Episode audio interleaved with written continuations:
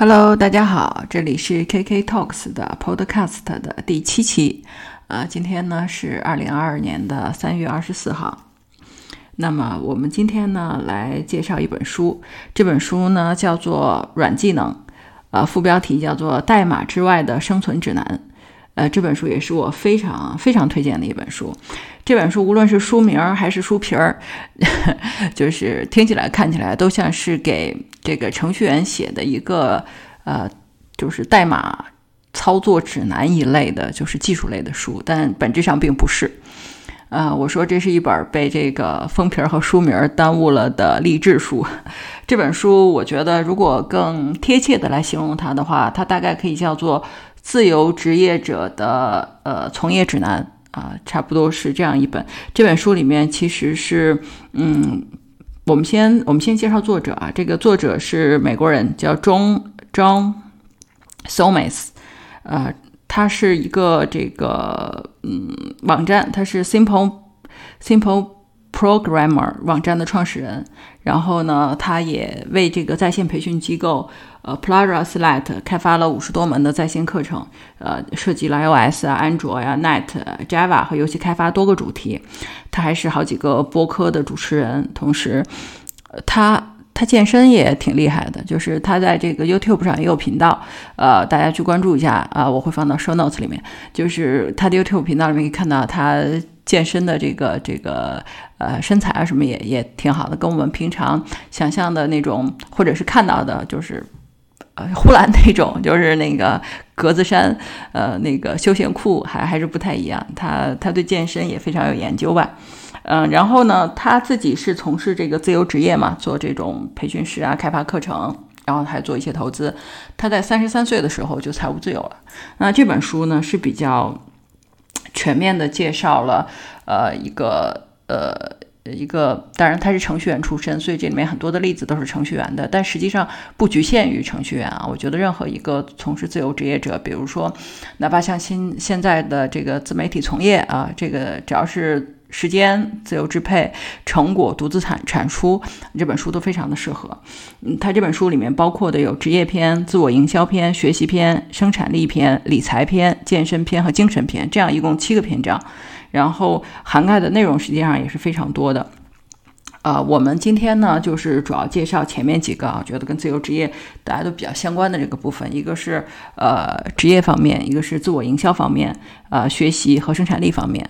至于理财部分，我就随就就稍微提一句，大家呃。还是非常推荐大家有兴趣去看一下这本书。非常，这本书整个的特色呢非常口语化，里面也没有什么专业术语，呃，然后作者本身其实成果还是很斐然的，但是一点也没有呃自大的那种描述，全部都是用非常谦逊的态度在表达自己对于事情的看法。呃，我觉得是非常我非常推荐的一本书。嗯，这本书呢，在微信读书里没有，呃，在 Kindle 里是有电子版的，然后有纸版，所以大家可以看一下，自己选择一个来来购买或和阅读。然后呢，我们现在开始啊，第一个讲讲职业篇。职业篇里面呢，它就是职业嘛，无非是几种，对吧？在大公司里面工作，或者是呃成为一个自由职业者。这里面既谈到了在大公司里面呃工作的时候应该有的这个工作态度，就是如果你能觉得是在为自己工作，那感觉会好一些。那么。如果向往成为一个自由职业者，那么今天实际上啊，就比如说在我 Twitter 关注的很多人里面，也都是独立开发者。我觉得跟书里面介绍的程序员的工作是差不多的，也都是独自来呃进行一个产品的开发，然后进行销售啊，是一样的一个工作。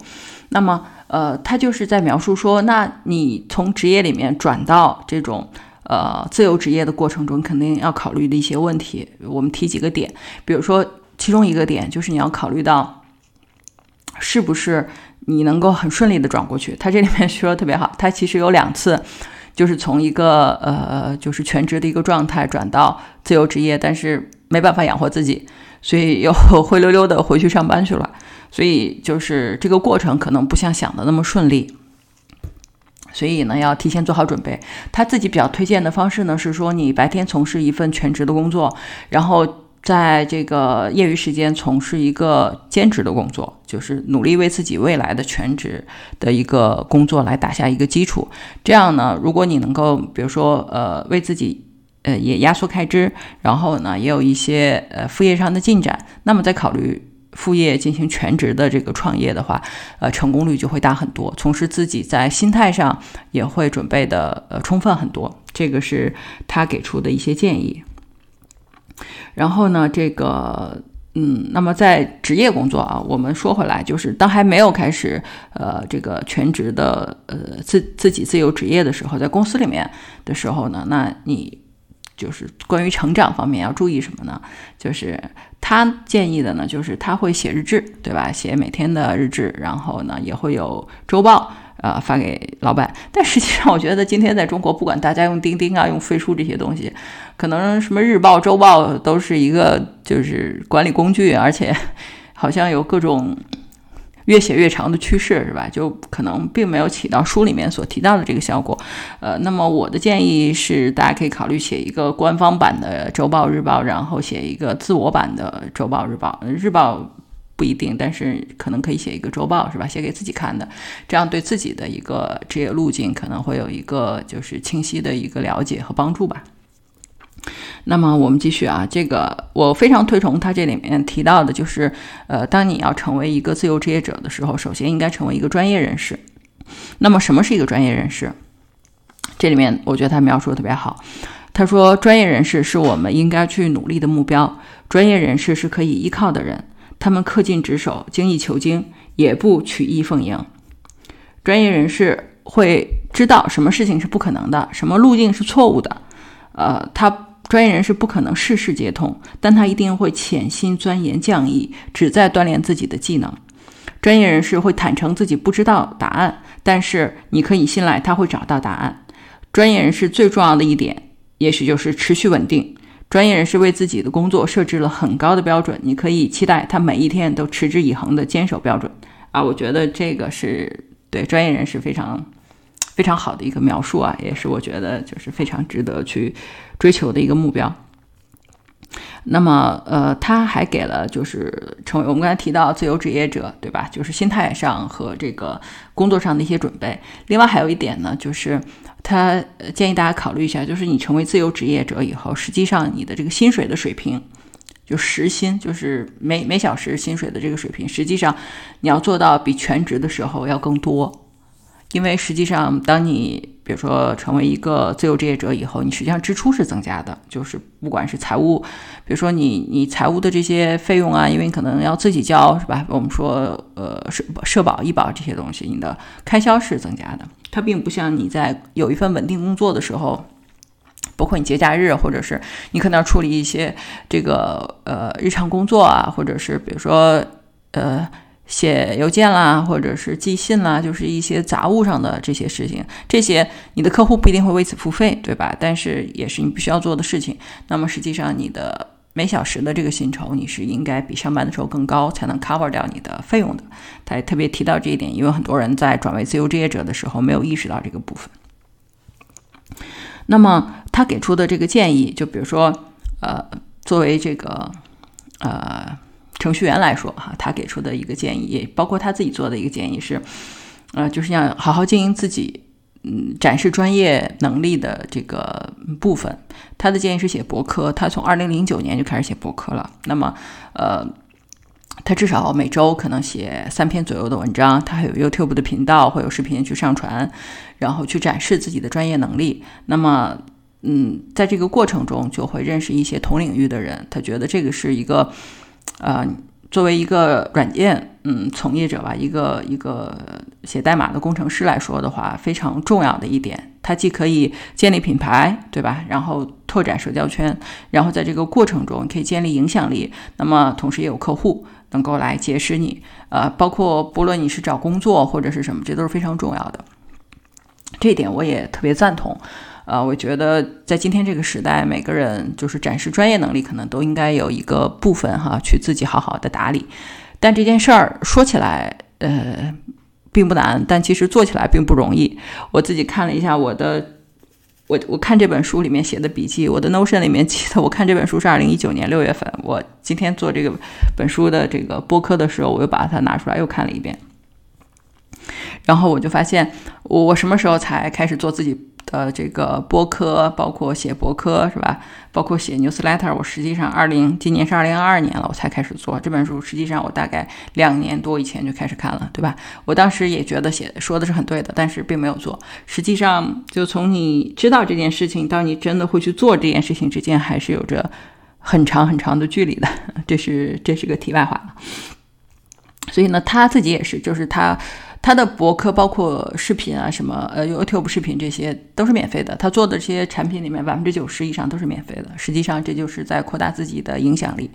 呃，我觉得这个也是非常对的。我现在看到，因为我也订阅很多 newsletter 嘛，这个其实国内的有一些有有一些朋友写 newsletter 很。有的时候就转为付费了，呃，也也没有不好，对吧？就是每个人有自己的选项。那就我自己而言，我也是非常呃推崇他的这个理念。我觉得 newsletter 或者输出的价值的东西，不是每一份呃输出都要求有回报的，是吧？这个是是，嗯，可能每个人对这个东西理解不一样。比如说，我觉得我的呃 newsletter 博客这些肯定会坚持写，然后就是肯定会一直免费的。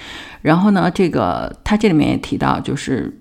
写博客或者做自己的视频啊，这些实际上是呃传达自己的这个嗯品牌的非常好的一个方式，呃，这也是他实际上就是建立起自己的这个业务流程的一个方面。那么，呃，我们在这个时候我们说一下他最后怎么实现财务自由的啊？他实际上当他真正转为自由职业者以后，他就发现实际上他的工作时间是比以前多，要。努力很多很多的，就是要非常不容易，呃，很辛苦的去工作，嗯，然后他在这个就是课程开办的这个网站上，呃，上传了五十多门课程。呃，五十五门好像五十五五门涉及到不同的这个课程，然后通过这个来实现收入。他肯定还有一些演讲啊，一些其他的这样的一些被动收入，呃，一些一些收入不是被动收入。然后他有一些投资，他在三十三岁的时候实现财务自由，实际上是他之前投资房地产，投资房地产的一个被动收入。那最后实现财务自由跟房地产这个相关，但实际上他也说，即使没有房地产的这个收入的话。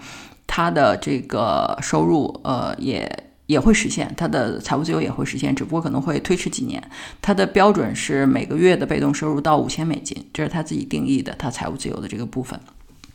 我先把他后面理财的提到的这个这个环节说一下，这个呃，他的呃书里面也详细讲了啊，他是怎么去做这些投资的，大家也可以去看一下。那么这本书里面，我觉得对呃我来说帮助很大的一个部分是在于他有一个。关于学习的篇章，以及关于这个时间管理和任务管理的篇章，就关于生产力这个部分，这个部分他讲的非常详细，另外也非常的有用。呃，我在这儿大概的去概述一下这个部分，就是他有一个十步学习法，它这个十步学习法里面最核心的是怎么来学，怎么去学习一个新的技能，或者是一个我们举个例子来说，就是你比如说你想去学一个人物摄影，对吧？我想用手机去进行一个人物摄影，我想要实现。掌握这个技能，那么，嗯，它这里面有一个十步学习法。第一步呢，就是如何开始，就是你要，呃，要了解你学习需要掌握哪些基本知识，就相当于对这个你想要达到的这个，呃，学习的这个技能有一个概览，就是，就是有一个整体的认知。我觉得这个我们平常的时候是比较。嗯，就是对这个没有概念的。比如说，我之前一直想要去学 Python，当然我还没有开始学。但是我我现在还对 Python 就是比较的没有概念，我完全不知道。就是比如说，我是看几本书，代码敲一遍就算会，还是怎样？我对这个东西并没有很好的认知。按照呃他的这个学习法来说，实际上就是一开始就是先进行大量的一个检索，对整个学科有一个了解，然后要知道，比如说应该是怎么做，然后。啊，怎么开始是吧？然后你了解到一个什么程度，有一个确定性的目标来衡量。比如说你人物摄影，对吧？你比如说就是要学人物摄影，那么你的目标可能是，呃，我就是要拍几张水准达到什么水准的一个人物照片，对吧？就相当于我这个小阶段的这个学习就完成了。那么，呃，这样首先要去做这样的学习和定义，呃，这个之后呢，就是。再根据自己的这个呃，就是掌握的这个范围去细分这个学习的这个过程，然后在这个学的过程里面呢，去去教去教别人，就是费曼学习法一样哈，去去教别人这个自己掌握的这个过程。嗯，确定范围，然后去寻找资源吧，然后自己做一个学习计划，然后就学习，然后这个过程中呢，就应该去呃通过实践，然后再去掌握，然后最好是去教别人。这个过程中去呃去掌握这个知识，就是他觉得这个是一个最快的一个方法。那么我也我也觉得这个是可能去学习一个技能最快的一个一个部分。呃，提到这个的话，我今天的那个 newsletter 里面提到了一个例子，就是一个人他在三十天之内，呃，花费一百个小时，然后呃，这个学习人物肖像画的一个过程。他每天大概会花两个多小时，因为一共一百个小时嘛，呃，去画这个肖像画。你可以他在 YouTube 上介绍了整个的过程，他也记录了他每一天这个画画的这个画的过程。然后呢，这个你可以看到明显的这个呃，他画画的这个人物肖像画，从他第一天到最后一天巨大的区别，呃，所以实际上就是掌握学习的方法，然后在呃需要刻意练习的部分去不断的去练习，然后掌握呃一定的技巧。实际上，任何一个技能都可以在呃一个比较短的时间里面达到一个嗯相对还不错的一个水准啊。这个是关于学习的部分。另外呢，就是关于生产力的部分，因为实际上对于任何一个自由工作者来说的话，就是效率的管理都是最重要的一件事情。他这里面强调了几点，我觉得我今天又看了一遍，也是觉得非常的受益啊。第一点呢，就是呃衡量，嗯衡量自己的这个呃产出，就是你你自己要有一个基本的生产力的一个标准。这个东西怎么衡量？嗯，这里面呢，我们先提到番茄工作法啊，不知道大家知不知道番茄工作法？我稍微的来来解释一下，番茄工作法呢，就是说我们在工作的时候，呃，开始一个二十五分钟的番茄钟，就是你开始工作了，不管你是通过手机也好，还是通过那种厨房里面定时器啊，或者什么什么都可以，设计一个设置一个二十五分钟的倒计时的一个计时工具，然后你就投入的开始工作。当二十五分钟时间到了的时候，你就停下休息五分钟，然后再开始一个番茄钟。当四个番茄钟结束的时候，就休息十五分钟。这是一个生产力的利器，就是我自己也实践了很久。当然，这个对脑力的要求其实非常高。如果你第一次听说这个方法的话，我强烈建议建议你试一下。它对，比如说。呃，它的效率的提升有多么的显著呢？这么说吧，比如说你平常你要做一个 PPT 或者你写一个报告，我假设你要花三个小时的时间完成整个报告。如果你用番茄工作法来做的话，呃，应该可以在一个小时以内，也就是说在四个番茄钟，四个番茄钟加十五分钟休息啊，就是四个番茄钟之内就可以搞定。就是它可以把效率提升到这样一个程度。也就是说，我们有没有？有控有意识的控制自己在一个专注的状态，生产力的这种产出是差别是极其巨大的。但另外一方面，实际上番茄钟就是你看理论上我们每天工作八个小时是吧？那可以做多少个番茄钟？可以做十几个番茄钟是吧？实际上不可能的。就是我见过的，我我自己的番茄钟就是一天平均已经觉得有点累的番茄钟大概是在六个左右。如果这一天做到七个以上，那我觉得就非常非常好了。其实我知道的人最多的番茄钟可能做到十个左右，那这一天已经非常非常累了。就这种专注程度是，嗯，跟普通的工作完全不一样的。我也，但是它对效率提升极其显著，所以也推荐大家来尝试。这本书里面就介绍啊，他自己也是在呃使用了番茄工作法以后，跟以前的生产力有一个巨大的一个区别。那么我们刚才提到生产力产出的问题，对吧？那么尤其当你自由职业之后，有这样一个问题，就是你的工作是做不完的，永远都会有一点内疚。就是我，我今天结束了一天工作的时候，我会觉得说，啊，我好像没有完成很多工作，我好像就是该做的事情没有做，是吧？会有那种歉疚感。实际上，之所以有这种感觉，就是因为你对自己基本的生产力的产出没有一个基本的认知。啊，如果就是你比如说衡量一下，你每天比如说是在五到六个番茄的话，那么实际上一周啊，你的这个产出可能是在三十个番茄钟左右，对吧？那么它实际上就是这样。那么用番茄钟结合他自己的这个看板看板工具，其实画的也行啊，就是各种像比如像 Trello 这种免费的看板工具也都可以用起来的。那么就是它就可以把一个季度的工作是吧放到月里面，再通过周的方式，一周，呃，作者很厉害，作者一周有五十个番茄。一周他可以做五十个番茄，那么他就可以把他的工作和番茄匹配起来。那么他一天完成多少个番茄，对吧？这个就是生产力有一个巨大的提升，这是他的第一个秘诀。那么还有一个第二个秘诀呢，就是建立起习惯，因为他嗯每周嘛是吧？他每周几篇博客要写，然后还有 YouTube 要上传，还有课程要制作，还有包括这本书啊写这本书，他就会把这些工作就是变成一个。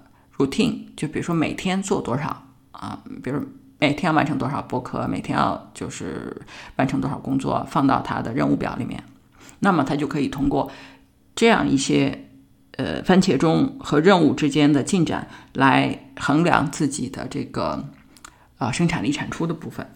那么我们也看到，实际上它的产出是非常惊人的，五十多门课程啊，YouTube 视频还有。他的博客还有各种各样的演讲啊之类的这些事儿啊，所以就是这个部分，就是他这本书里面有关学习和生产力提升的这个部分，是我觉得做的呃非常好的一个部分，所以就是也非常推荐大家这本书里面的这些呃，我觉得像这里面提到的理念，还有他自己实践的方法，这里面有实操的方法，所以我觉得都是呃非常值得推荐给大家的。很多时候。比如说像番茄钟，或者是像嗯呃，就是任务管理这些东西，很多书教的时候，比如他提到这个东西的，他没有实例，他只是告诉你一个理念，对吧？那跟实践的人用起来，然后他实际产生的效果，以及他自己采用什么样的方法，在这个过程中遇到了什么样的问题，是如何来解决的？呃，那这个和这样的体验类的书是完全不一样的。呃，因为我个人的话，对生产力工具，呃，包括笔记工具、效率提升这一个领域吧，比较感兴趣，所以，嗯，看到这部分，我我今天重新再看这本书，也依然觉得非常非常的受益啊。所以呢，嗯，这本书，呃，我们再总结一下，这本书虽然它的名字叫做。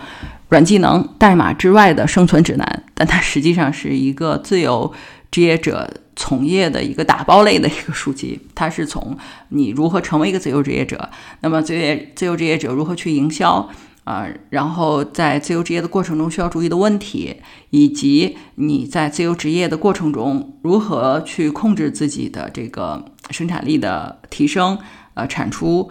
以及要关注自己理财和健康，还有健身，呃，这样的一些，几乎是一个比较大全吧，我觉得比较比较，呃，比较综合的一本书，嗯，但是这本书这本书我觉得实在是被代码和它的封面书的封面耽误了，呃，所以今天在做这个嗯博客啊，来向大家推荐这本书，啊，我也会把这个作者的 YouTube 的频道，然后他的 Twitter。以及呃，其中涉及到书里面提到的一些部分吧，然后放进 show notes 里。那么希望对大家有所帮助啊。那么谢谢你的收听啊，就是这是这一期播客的内容啊。欢迎你的订阅，也非常欢迎你的推荐。那么我们下周再见啦，拜拜。